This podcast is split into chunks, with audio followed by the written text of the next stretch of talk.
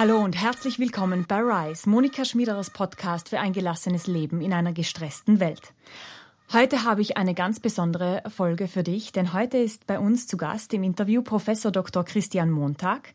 Herr Professor Montag lehrt molekulare Psychologie an der Universität Ulm und ist Visiting Professor an der Universität of Electronic Science and Technology in Chengdu in China. Seit vielen Jahren schon erforscht Herr Professor Montag Internet- und Smartphone-Sucht und ist mit seinen Erkenntnissen und mit dem Wissen aus seinem internationalen Netzwerk ganz vorne dabei, wenn es darum geht, all diese Fragen zu beantworten, die wir uns stellen im Zusammenhang mit unserem digital beherrschten Alltag, mit unserem Umgang mit unseren Geräten und mit all den Phänomenen, die neu auftauchen in dieser schönen neuen virtuellen und digitalisierten Welt. Hallo und herzlich willkommen, Herr Professor Montag. Ja, ich grüße Sie ganz herzlich. Schön, dass Sie heute Zeit haben, mit uns zu sprechen. Sie haben ja gerade erst letztes Jahr, Ende letzten Jahres, vor wenigen Monaten, Ihr neues Buch Homo Digitalis veröffentlicht, mit dem Fokus Smartphones, soziale Netzwerke und das Gehirn. Zum Thema Smartphone-Sucht und zum Schlagwort Smartphone-Sucht. Was ist momentan tatsächlich der aktuelle Stand der Forschung?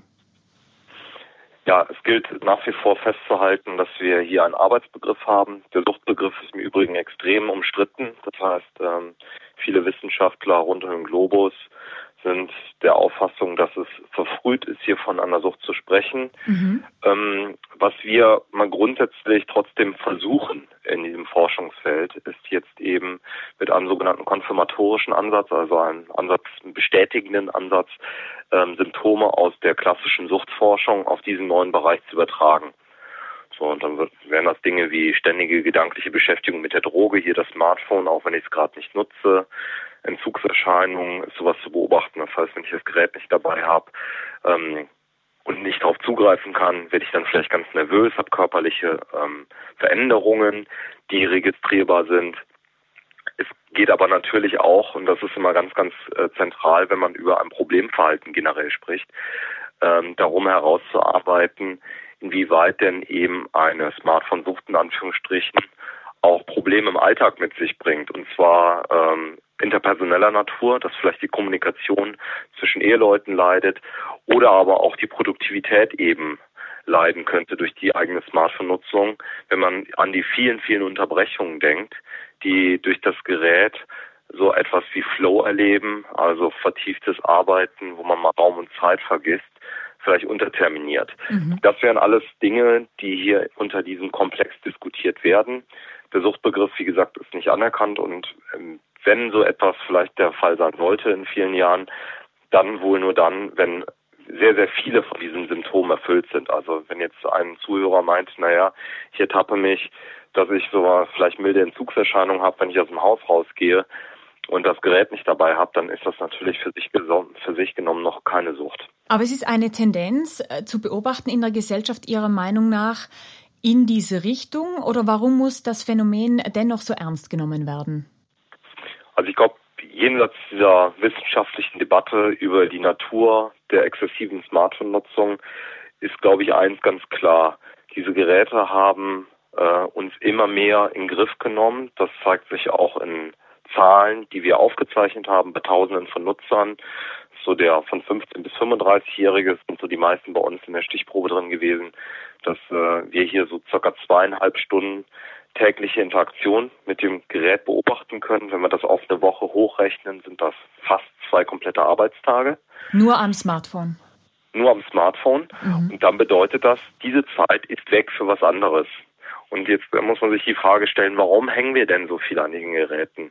Und das hat unter anderem eben mit dem Design der Applikation, der Apps zu tun, die auf dem Smartphone zu finden sind. Ähm, denn diese Applikationen sind von Silicon Valley basierten Unternehmen häufig so designt worden, dass sie unsere Zeiten verlängern möchten auf den Apps, weil mehr Zeit auf jeder Applikation bedeutet, dass ich mehr Daten dort reinfüttere. Mehr Daten bedeutet, dass sie mich besser kennen und besser monetisieren können. Das ist das Bezahlmodell. Mhm. Das heißt, binde unsere Aufmerksamkeit und dadurch haben wir immer weniger Zeit für andere Dinge. Mit mhm. den Kindern spielen, sich weiterbilden, ähm, mal auf äh, eine neue Erfahrung einlassen. Weil das Gerät ständig eben über die ständige Verfügbarkeit, ist ja 24-7, für viele eben auch griffbereit, ähm, wir dadurch äh, immer mehr eben auf diesem Gerät verbringen, als uns eigentlich persönlich sogar lieb ist. In Ihrem Buch Homo Digitalis zeigen Sie ja sehr viele Fakten, sehr viele Studien, Sie präsentieren unterschiedliche Zahlen. Was sind jetzt Ihrer Meinung nach so die, die spannendsten und vielleicht auch teilweise sogar skurrilsten Erkenntnisse oder Beobachtungen, die wir momentan machen? Also was ich ähm, erstmal jenseits natürlich dieser Zahl, die ich schon sehr, sehr beeindruckend finde, dass wir zwei Arbeitstage äh, pro Woche nur auf diesem Gerät hängen, was ich als extrem viel empfinde und schon zeigt, wie mächtig eben die äh, Applikationen oder die Mechanismen auf den Applikationen laufen, ist das äh, vor allen Dingen, ich glaube, das muss man auch nochmal mal besonders erwähnen, also wenn man sich die Frage stellt, was ist eigentlich Smartphone-Nutzung, dann ist das für viele tatsächlich Social Media, Messenger ja. und Social Media in einem Großteil. Ähm, wir haben das auch gerade in der Studie äh, gezeigt mit über 2000 Teilnehmern.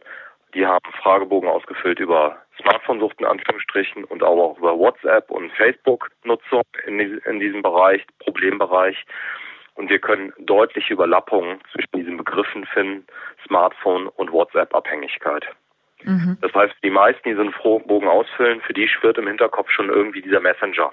Ja. Und ähm, ich glaube, hier kann man gar nicht müde werden, diese Mechanismen auch zu betonen und zu beforschen, die Facebook und Co. anwenden, mhm. um ähm, die Zeiten auf Social Media zu verlängern und unser Leben nur bedingt zu verbessern, muss man ganz ehrlich mhm. sagen. Denn mhm. Social Media klingt nach einem sozialen Medium. Ähm, wir müssen aber attestieren, und das haben auch viele Hörer natürlich auch schmerzhaft eben mit den Datenschutzskandalen im letzten Jahr auch mitbekommen müssen, dass ähm, Social Media in vieler, vielerlei Hinsicht eben äh, sehr, sehr problematisch einzuschätzen ist. Denken wir heutzutage an Wahlkampfmanipulationen, die möglich geworden sind.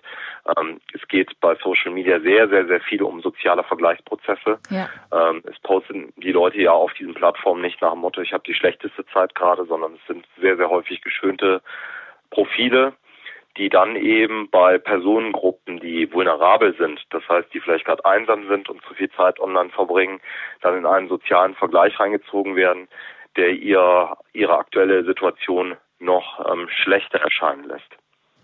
Sie schreiben auch, äh, äh, bringen auch die Studien in Ihr Buch ein, dass gerade auch der Zusammenhang zwischen Social Media, Einsamkeit, Lebens, empfundener Lebenszufriedenheit, Wohlbefinden und eben auch äh, Selbstwertthemen sehr stark jetzt auch äh, wissenschaftlich nachvollziehbar wird, was viele natürlich auch subjektiv empfinden, weil oft legt man ja nach dem Durchscrollen durch diverse äh, Netzwerke das Telefon doch auch eher wieder ermattet zur Seite und hat das Gefühl, jeder andere hat mehr erreicht, jeder andere hat mehr erlebt als ich selbst. Und das bringt auch einen Druck mit, natürlich sich selbst auch zunehmend virtuell zu inszenieren. Wenn Sie ähm, Ihre Forschungsergebnisse ansehen, betrifft das Ihrer Meinung nach jeden in einer gewissen Ausprägung oder ist dieses Phänomen doch eher gewissen äh, Gesellschaftsgruppen vorbehalten? Also wir unterscheiden uns tatsächlich in dem Rüstzeug, wie wir ähm, auf die Mechanismen von Social Media reagieren. Äh, in der Psychologie unterscheidet man immer einmal zwischen einem allgemeinpsychologischen Blick auf die Frage. Das heißt, da würde man immer so gucken, was ist, wie ist der Effekt auf alle Menschen gesehen. Und äh, es gibt dann aber auch eine differenzielle Blickweise. Das heißt, wir versuchen Personenvariablen zu identifizieren, wie Persönlichkeitseigenschaften oder soziodemografische Variablen wie Alter, Geschlecht, mhm. die äh, möglicherweise ein Stück weit erklären, wer besonders anfällig ist für diese Effekte. Und ähm, mit Hinblick auf letztere Personenvariablen sind schon einige relativ gut verstanden, die ähm, sicherlich mit einer Problemnutzung eher assoziiert sind. Das ist äh, in den Arbeiten, die wir gemacht haben, gerade was Social Media betrifft, haben wir hier zum ersten Mal einen Bereich der Online, äh, in Anführungsstrichen exzessiven Online-Nutzung, wo äh, auch Frauen sehr, sehr stark vertreten sind. Dieses ganze Themengebiet, wenn man mal sagen, breiteres Themengebiet Internetsucht, war früher eine eher rein männliche Domäne. Mhm. Denkt man an Computerspiele, das war eine rein männliche Angelegenheit. Äh, auch Pornografiebenutzung ist ein großes Thema, was auch therapeutisch immer wichtiger wird. Ähm, auch hier tummeln sich äh, überproportional viele Männer. Mhm. Und gerade bei der Social Media Nutzung, da sehen wir eben, dass die Frauen zumindest ebenbürtig sind, also mhm. was die Nutzung betrifft. Ähm, was weitere Variablen ähm, angeht, müssen wir festhalten, dass nach wie vor ein junges Alter natürlich mit längerer und auch einer größeren Problemnutzung assoziiert ist. Das ist kein Wunder aus mehreren Gründen. Zum einen, weil es nach wie vor schon so ist, dass eben gerade junge Leute besonders schnell, und sie kennen es auch gar nicht anders, mit äh, als Digital Natives, wie man sagt, also als diejenigen, die damit ganz natürlich aufwachsen, ein äh, ein relativ ungezwungenes Verhältnis dazu entwickelt haben und das im Alltag eben entsprechend sehr, sehr stark nutzen, viel stärker als das äh, meine Generation tut. Das erklärt das zum einen. Zum anderen aber auch, weil Selbstregulation, das heißt, dass ich auch meine eigene Nutzung überschauen kann und vielleicht auch reduziere, dass das jungen Menschen grundsätzlich schwerer fällt, weil der präfrontale Kortex, also der Teil des Gehirns, der für Selbstregulation und Willensstärke eine große Rolle spielt, noch nicht so stark ausgeprägt ist. Mhm. In den anderen Personenmerkmalbereichen, Persönlichkeitseigenschaften, ist es deswegen auch nicht verwunderlich, dass eine der relevantesten Persönlichkeitseigenschaften, die eben mit äh, einem Problemverhalten der Online-Nutzung assoziiert ist, und zwar in unterschiedlichen Bereichen, sicherlich was mit Selbstregulationsfähigkeit und Gewissenhaftigkeit zu tun hat. Und zwar mhm. dahingehend, dass geringe Gewissenhaftigkeit ein ganz guter äh, Prädiktor ist, eben äh, zu beobachten, dass Leute zu viel Zeit online verbringen. In vielen Fällen jetzt bei eher Erwachsenen Betroffenen kann diese Gewissenhaftigkeit gegenüber der eigenen äh, Pflichterfüllung in der Arbeit vielleicht dann auch mal dazu führen, dass die E-Mails vielleicht noch zu Unzeiten bearbeitet werden und dementsprechend auch ähm, eine andere Form von, von Sucht, vielleicht auch eine, äh, ein, äh, ein, ein gesteigerter Ehrgeiz oder eine große Ambition im beruflichen Bereich sich auch in diesen Kanälen äußern kann, weniger in den sozialen Medien als vielleicht in der Handhabung von Karrierenetzwerken oder von äh, E-Mails. Wenn ja. Sie sich jetzt das, die Summe der digitalen Dinge in unserem modernen Alltag ansehen, wo sehen Sie Ihrer Meinung nach äh, für uns als Gesellschaft und als Menschheit die größten Herausforderungen und wo allerdings auch die größten positiven Chancen? Also ich glaube, Herausforderungen haben wir erstmal wieder in einer Verhaltensveränderung, nämlich äh, die Online-Nutzung auf ein geringeres Maß zurechtzustutzen. Das wird nicht ganz leicht, weil wir äh, gelernt haben, in vielen, vielen Situationen in unserem Alltag immer wieder diese Geräte rauszuziehen. Also wir kennen eigentlich keine Phasen mehr des Müßiggangs. Ja, also früher, wenn der Bus weggefahren ist, dann ja, da habe ich mich vielleicht kurz geärgert, aber dann stand ich da halt mal eine Zeit lang mit mir und habe über den Alltag nachgedacht.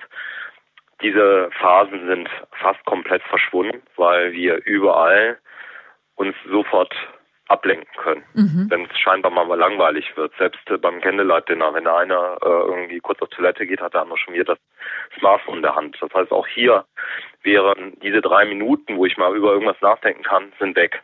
Mhm. Und äh, was das für eine Gesellschaft bedeutet, wird sich noch zeigen, die nicht nur über den Alltag reflektiert, sondern sich überall ständig nur noch ablenkt. Mhm. Ähm, wir wissen aus der Kreativitätsforschung, das Mind-Wandering, also den Gedanken nachhängen, dieses einfach, das ist kein aktives Nachdenken, das ist eher so eine Art passiver Gedankenstrom, der zieht, dass das sehr, sehr wohl eben Kreativität erzeugend ist, ein Kreativitätsinkubator sein kann und dass wir uns so vielleicht um eben eine kreative Komponente im Alltag und damit auch um Lösungskompetenzen ähm, ein Stück weit ähm, berauben. Mhm. Was ein weiteres großes Thema ist die Fragmentierung des Alltags. Ich hatte am Anfang des Interviews bereits kurz darauf hingewiesen, dass wir mittlerweile uns durch diese Geräte so häufig unterbrechen, dass die Einheiten zwischen diesen Unterbrechungen, die Zeiteinheiten, zu kurz geworden sind, um vertieft irgendwas wegzuarbeiten. Das heißt, auch das äh, ist etwas, wo ich durchaus auch von Unternehmern, ähm, mit denen ich mich auch öfters austausche, äh, immer wieder auch äh, zu hören bekomme, auch bei der Projektarbeit, dass es sehr, sehr schwer fällt mittlerweile, Dinge über die Ziellinie zu bringen. Ja. Das hat damit zu tun, dass wir nicht mehr vertieft an einem längeren Stück eben auch mal an Dingen arbeiten können, ohne mhm. unterbrochen zu werden. Mhm. Das ist eine große Herausforderung im Zeitalter der Aufmerksamkeitsökonomie, eben, dass wir hier wieder Strukturen schaffen, in denen vertieftes Arbeiten möglich ist. Äh, auf der positiven Seite, das sollte man natürlich auch immer erwähnen, äh, Smartphones sind ja per se nicht gut oder schlecht, sondern es kommt auf die Art der Nutzung an, auf den Kontext, um eine entsprechende Technik, Folgeabschätzung richtigerweise treffen zu können. Und ähm, ich gehe davon aus, dass der Zusammenhang beispielsweise zwischen Produktivität oder produktivem Arbeiten und der Smartphone-Nutzung einer umgekehrten U-Funktion gleicht. Wenn ich da unterbrochen werde, dann ist das sicherlich schlecht für die Produktivität. Wenn ich das Gerät richtig einsetze, dann macht es mich aber produktiver und dafür gibt es viele Beispiele. Wenn ich in einer Stadt unterwegs bin, die ich nicht kenne, komme ich natürlich mit dem Smartphone schnell von A nach B, weil Google Maps installiert ist oder ein anderer Kartenservice. Das macht mich produktiv. Das ist ein positiver Moment. Es ist genauso positiv, wenn ich äh, in meinem Labor in China bin, dass ich über Skype, über das Smartphone meine kleine Tochter sehen kann oder meine Frau. Das heißt, hier wird dann auch in diesem Zeitfenster die Kommunikation verbessert ähm, über eine große Distanz zu einem fast nicht vorhandenen äh, Kostenpunkt. Das heißt, das sind positive Errungenschaften. Ich glaube, ähm, es ist nicht mehr möglich, das Rad zurückzudrehen. Das heißt, es äh, macht auch eben vor, ein, vor dem Hintergrund einer mobilen, digitalen Gesellschaft keinen Sinn. Wir müssen jetzt eher überlegen, wie können wir eben diese positiven Seiten mitnehmen, ohne dass diese negativen Punkte zu sehr ins, äh, ins Gewicht fallen die wertvolle Arbeit, die Sie forschungsseitig dazu liefern und auch im Diskurs mit all Ihren äh, Kollegen und äh, Austauschpartnern auf diesem Feld, ist natürlich quasi äh, die Erde, in dem wir diese, dieses schöne Morgen alle gemeinsam pflanzen können. Auf den Erkenntnissen ihrer Arbeit können wir positive Schlussfolgerungen ziehen, können wir ein, ein, können wir Lebensmodelle skizzieren und aufzeigen, die diese Evolution und Revolution der Menschheit in die nächste Ära konstruktiv und schön gestalten. Insofern sicherlich im Namen aller Menschen, die äh, von ihren Arbeiten profitieren, ein großes Dankeschön für Ihre leidenschaftliche Aufmerksamkeit für diese Phänomene. Wenn Sie jetzt sich selbst ganz persönlich als Mensch, nicht nur als Professor, sondern als Mensch anschauen, was sind so Ihre kleinen Tipps, die, vielleicht, die Sie vielleicht unseren Hörern jetzt noch mitgeben wollen, wie Sie in Ihrem ganz realen Dasein schauen, dass die, die, das digitale Konsumieren nicht ihr Leben konsumiert und nicht ihre Produktivität und nicht ihre Beziehungen konsumiert. Ja. Ja, erstmal vielen Dank für das äh, sehr wertvolle und schöne Feedback. Ähm, gerne möchte ich noch ein bisschen was über Strategien ähm, loswerden, die ich selber nutze, um eben auch ein wenig von dem zu viel an digital, was es zweifelsohne gibt, wegzukommen und das Schöne ist, dass das auch ähm, Strategien sind, die wir schon äh, wissenschaftlich beforscht haben. Mhm. Das eine, ich glaube, das ist mit, äh, mittlerweile relativ bekannt. Ich habe das auch äh, in vielen Interviews gesagt. Das ist eine einfache Intervention. Für diejenigen, die es nicht machen, wieder klassische Zeitgeber nutzen, das heißt eine Armbanduhr und ein Wecker im Schlafzimmer. Wir reden über Struktur im Alltag, die durch die Aufmerksamkeitsökonomie der Online-Plattform häufig äh, in Schieflage geraten ist. Und ich würde hier in jedem Fall dafür plädieren, eben um eben die Uhrzeit zu wissen, eine Armbanduhr zu tragen. Warum? Wenn ich da dafür das Smartphone rausziehe, dann sehe ich auf einmal ohne Nachricht bei WhatsApp, ich mache etwas, was ich gar nicht machen wollte, mhm. verbringe dann schon wieder Zeit auf dem Gerät und nach 20 Minuten stecke ich es weg und ich weiß die Uhrzeit immer ja, genau. noch nicht. Ne, das, das ist eine, eine, glaube ich, eine Kleinigkeit, die schon einen Unterschied machen kann. Ich äh, persönlich habe es mir seit mehreren Jahren angeeignet, eben äh, das Smartphone nicht im Schlafzimmer zu haben. Das heißt, äh, wenn ich das Smartphone nutze, um Wecker zu stellen, dann lege ich es außerhalb des äh, Schlafzimmers ab, beziehungsweise nutze auch einen Wecker. Das hat den großen Vorteil, dass ich dann nicht im Bett liege, den Wecker stelle und dann irgendwie vielleicht noch mal gucke, was irgendwelche Leute gepostet haben bei WhatsApp oder so. Das heißt, auch dann werden wir schon wieder die Zeiten prolongiert und ich muss trotzdem morgens früh aufstehen und wir haben ja leider, das muss man auch sagen, Zeitverzerrungen auf den Geräten. Das heißt, ähm, die Zeit vergeht wie im Flug, weil das Gerät uns so mit der Aufmerksamkeit bindet, dass es Flow erzeugend ist, aber jetzt nicht Flow eben bei der Arbeit, der manchmal nötig ist, oder bei einer schönen Freizeittätigkeit, sondern jetzt auf dem Gerät. Also, also das heißt, es, es klaut uns sehr viel Zeit. Mhm. Und ähm, von daher ist ein Wecker sicherlich hilfreich, um auch eine Ruhezone zu schaffen, wo mal die digitalen Medien keine große Rolle spielen. Es gibt eine weitere interessante, schöne Arbeit von einem Kollegen, der äh, um Ward und andere heißt die Arbeitsgruppe, die ähm, gezeigt haben, dass in Phasen benötigter Konzentration es schon ausreichend ist, eben die Aufmerksamkeit in Anführungsstrichen zu reduzieren, wenn das Gerät nur physisch auf dem Tisch liegt. Das heißt, ich muss mich jetzt irgendwie auf meine Arbeit am Bildschirm konzentrieren und es reicht aus, dass das Gerät nur physisch da liegt, sogar ausgeschaltet ist, um schon in mir eine Erwartungshaltung zu erzeugen, da könnte gleich was passieren. Und dadurch, dadurch leidet die mhm. Konzentration. Das heißt, äh, auch hier habe ich mir angewohnt äh, oder angelernt für mich, in Phasen, wo ich weiß, jetzt muss ich mich konzentrieren, das Gerät aus dem Raum rauszubringen. Das ist tatsächlich äh, besser, als wenn es dann auf dem Tisch liegt. Nach dem Motto Gelegenheit macht Diebe. Mhm. Und dann, wenn es aus dem Augen, aus dem Sinn ist, dann kann ich mich auch besser fokussieren. Und eben auch äh, so, so Dinge wie ähm, das E-Mail-Konto zu schließen, wenn ich vorher an einem Word-Dokument arbeiten muss, damit mir das Betriebssystem auch nicht dauernd anzeigt, ah, es ist eine neue Nachricht eingegangen. Also ich versuche dann bewusst diese Mikrounterbrechungen, die ja sonst im Alltag ganz normal sind, ein Stück weit zurückzufahren. Sichtlich auch mit Erfolg. Ihre Publikation zeigt ein, ein sehr fokussiertes Arbeiten auf, ihre, auf ihr Fachgebiet. Und äh, es gibt natürlich auch im, im Switch-Off-Blog sehr viele Tipps, auch unter anderem die Tipps, die Herr Professor Montag gerade erwähnt hat und ähm, immer wieder neue Inspiration für uns alle, um dieses Leben zu gestalten dass wir gerne leben möchten, um die Lebensfreude nicht zu verlieren, um die Kreativität zu fördern und um all das äh, in die Wirklichkeit zu bringen, was wir vielleicht im virtuellen sonst verlieren könnten.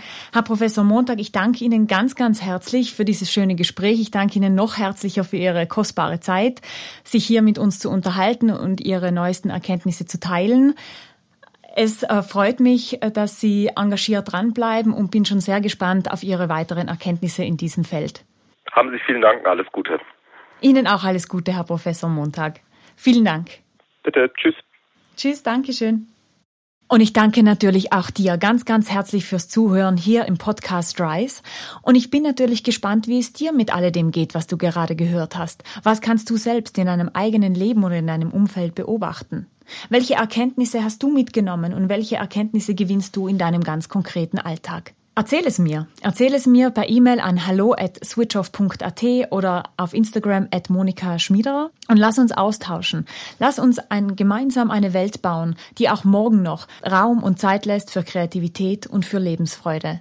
Jenseits des virtuellen Dauerrauschens und des digitalen Dauerdrucks. Und das lohnt sich. Denn du weißt, wir sind weit mehr als müde Konsumenten und gestresste Follower. We are creators. Leben wir auch so.